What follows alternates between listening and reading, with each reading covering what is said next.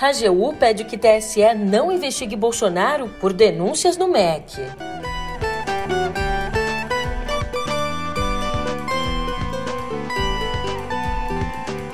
E Forças Armadas aprovam a compra de 35 mil comprimidos de Viagra.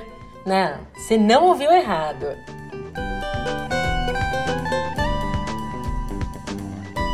E, por fim, lá fora, a Ucrânia teme a queda de Mariupol com a tomada do porto da cidade.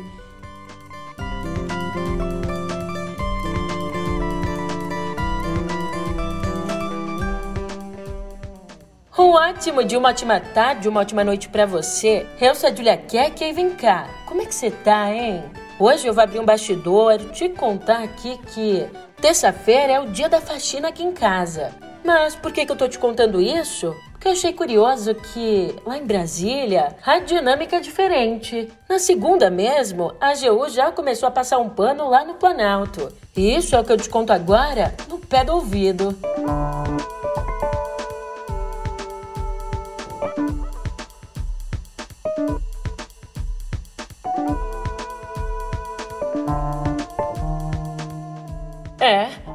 Ontem, a Advocacia Geral da União pediu que o Tribunal Superior Eleitoral arquive uma investigação contra o presidente Jair Bolsonaro por suspeita de favorecimento a pastores no MEC.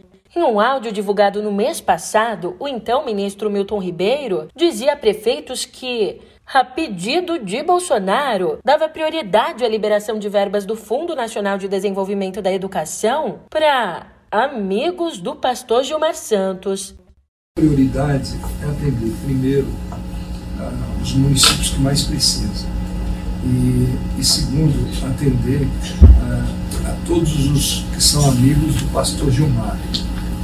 É, não tem nada com o Arildo e tudo com o Gilmar. Está entendendo, Gilmar? Sim, senhor. Ele que também escuta, ele escuta. Ele escuta. Ele escuta. Então, o Gilmar. Obrigado. Que foi um pedido especial que o presidente da República fez para mim sobre a questão do Gilmar, apoio. Então, o apoio que a gente com essa história toda, Milton Ribeiro, que também é pastor, acabou exonerado. Mas, segundo a AGU, o nome do presidente foi mencionado indevidamente. Sabe como é, né? Não existindo elementos que justifiquem a abertura de uma investigação. Em outra frente, o MEC e a Controladoria Geral da União enviaram ao Supremo Tribunal Federal explicações sobre a liberação de verbas do FNDE. Em nota, os dois órgãos disseram que a distribuição de recursos segue, abre aspas, os critérios estabelecidos na legislação.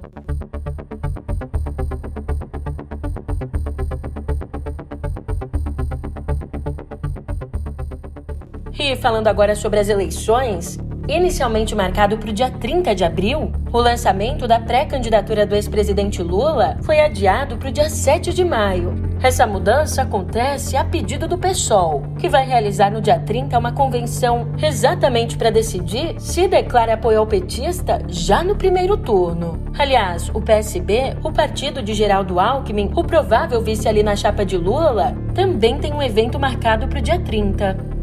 E ontem o presidente Jair Bolsonaro disse existir 90% de chance de o ex-ministro da Defesa, o Walter Braga Neto, ser o candidato a vice na chapa dele para a disputa da reeleição. Olha, o Centrão bem que tentou emplacar um deles como vice. Mas Bolsonaro já sinalizou preferir um vice que não vá conspirar contra ele.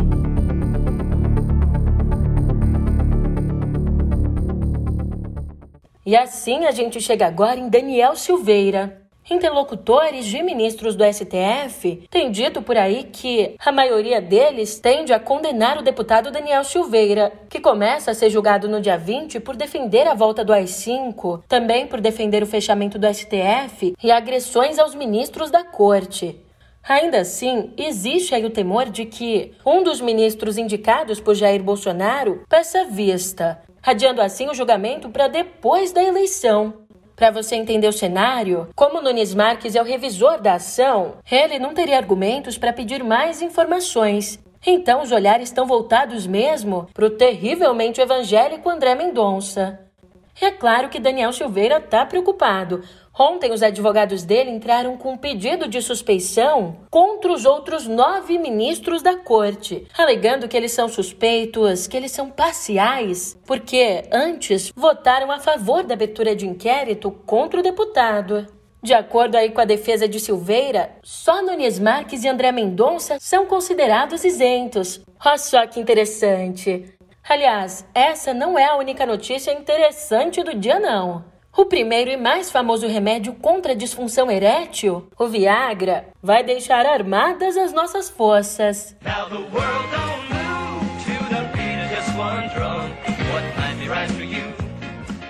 Desculpa o trocadilho, é que oito processos de compra aprovados desde 2020 vão levar para os quartéis 35 mil comprimidos azuizinhos de 25 miligramas e 50 miligramas. Pouco mais de 28 mil comprimidos vão para a Marinha, 5 mil vão para o Exército e 2 mil para a Aeronáutica. Os militares dizem que toda essa quantidade de remédios vai ser usada no tratamento de hipertensão arterial pulmonar.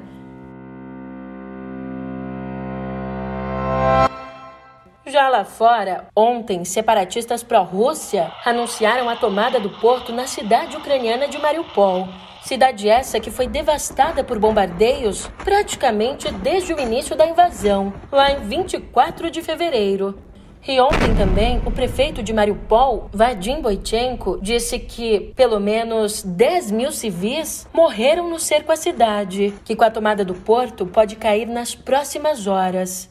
Em Moscou, por sua vez, o presidente Vladimir Putin recebeu a primeira visita de um chefe de governo da União Europeia desde a invasão. Ali no encontro, o primeiro-ministro da Áustria alertou o líder russo que as sanções ao país devem se intensificar e também que todos os responsáveis por crimes de guerra deverão ser julgados. Segundo o austríaco, não foi uma visita amigável.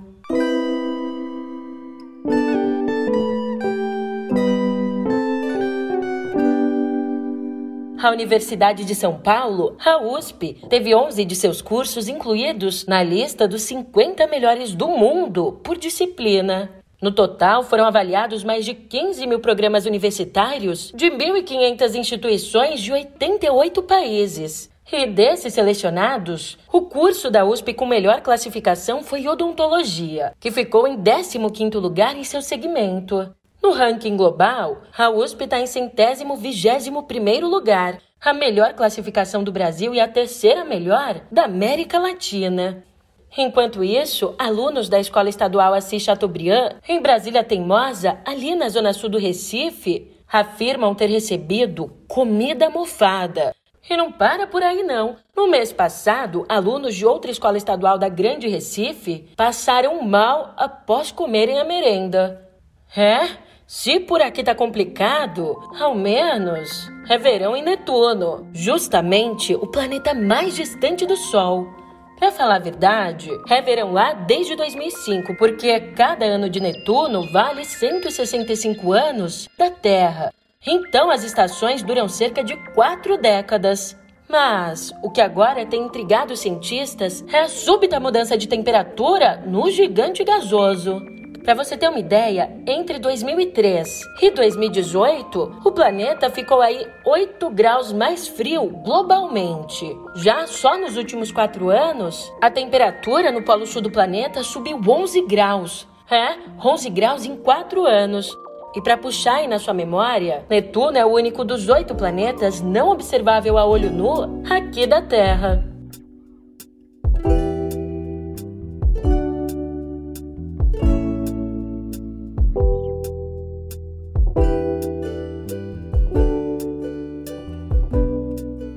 Avisa, amigo, é. Já abre o bloco de notas para anotar a dica, porque depois de uma longa espera, estreia nessa quinta o longa Medida Provisória, o primeiro filme dirigido por Lázaro Ramos.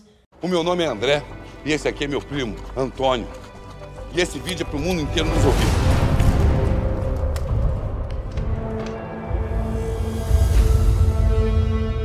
Rapaz, como é que a gente não viu isso? Como é que a gente deixou chegar nesse ponto? Como é que a gente riu disso? Como Lázaro tem repetido por aí, esse não foi um caminho sem percalços. Em entrevista à Folha, ele disse que, abre aspas, a gente precisava de uma simples assinatura para trocar nossa distribuidora. E isso demorou um ano e alguns meses para acontecer. Tivemos que adiar a estreia quatro vezes. Censura também se faz com burocracia. E foi isso que aconteceu. Fecha aspas. Ainda, segundo Lázaro Ramos, tá difícil ser brasileiro sob o governo Bolsonaro. Aliás, Thaís Araújo, atriz consagrada, estrela do filme e esposa do diretor, tem sido alvo de uma campanha de ataque nas redes promovida pelo ex-presidente da Fundação Palmares, o Sérgio Camargo, e também pelo ex-secretário especial de Cultura, o Mário Frias, em cuja gestão o filme enfrentou uma série de entraves burocráticos. Com satisfação que eu assumo o Ministério da Devolução. Os anteriormente denominados negros começam a ser retirados imediatamente do território brasileiro. Você é branco, você é branquismo, você é preto, rapaz. Nós pedimos que a população expresse o seu desejo e colabore com a ação. Medida provisória 1888.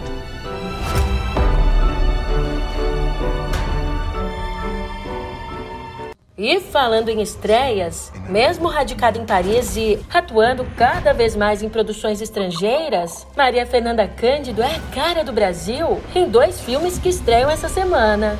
Em Animais Fantásticos, Os Segredos de Dumbledore, Maria Fernanda Cândido é Vicência Santos, a ministra da magia do Brasil. If we're to defeat Grindelwald, you'll have to trust me, even when every instinct tells you not to. Dumbledore I give you something, Jacob. Are you kidding me right now? Já no longa O Traidor, Maria Fernanda vive um personagem real, a Maria Cristina, a mulher, uma brasileira, do mafioso italiano Tommaso Buscetta, preso duas vezes aqui no Brasil. Per questo, io non mi considero un pentito.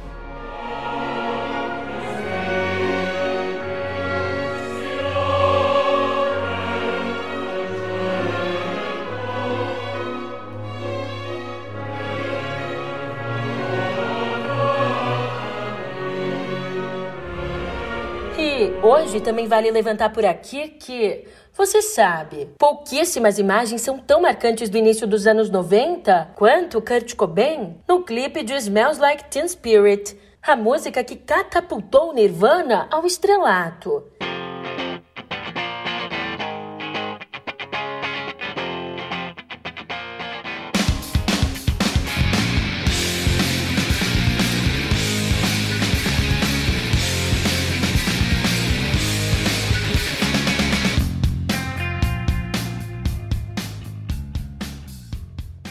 Bom, parte do impacto tá na guitarra Fender Mustang azul que ele usava e que agora vai a leilão.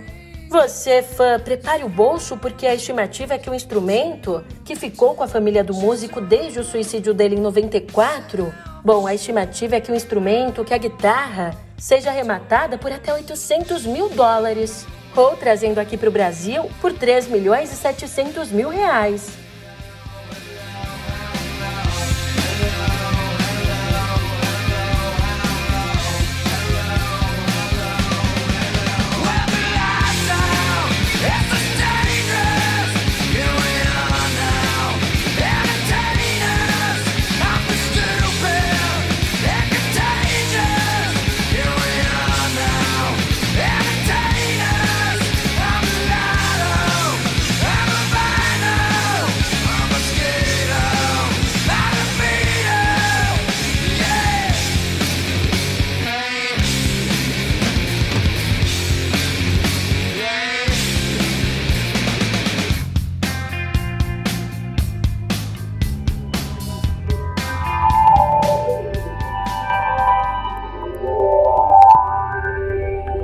Cotidiano digital, você fica sabendo que a gigante japonesa Sony e a dinamarquesa Kirkby, a fabricante do Lego, Olha só, essas duas vão investir juntas 2 bilhões de dólares na Epic Games, a criadora do Fortnite.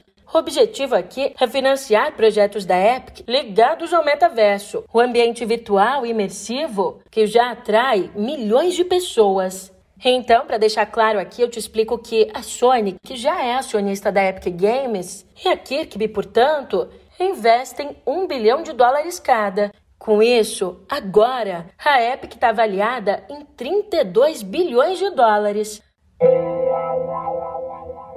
Vem cá, me responde: é dinheiro, cartão ou celular? Poxa, que nada! Em vez disso, você pode simplesmente aproximar a mão da maquininha e o pagamento é realizado. A empresa anglo-polonesa Walletmore afirma que foi a primeira empresa a colocar à venda chips de pagamento implantáveis. Ela começou as vendas no ano passado. Esse chip, que pesa aí menos de uma grama, tem aprovação regulatória e funciona imediatamente depois de implantado. E ele também não requer bateria, fonte, qualquer coisa do tipo. Segundo a companhia, a tecnologia usada é a comunicação de campo próximo, ou NFC, o mesmo sistema de pagamentos por aproximação em smartphones. A empresa diz que já vendeu mais de 500 chips, e eu adianto aqui para você que nenhum deles foi implantado pelas vacinas. Brincadeiras à parte, por aqui a gente ainda não tem esses chips, mas você pode voltar e ouvir o episódio de amanhã com um só toque na tela, eu garanto que é facinho, facinho. Então eu tô indo nessa, mas eu fico te esperando. Até lá!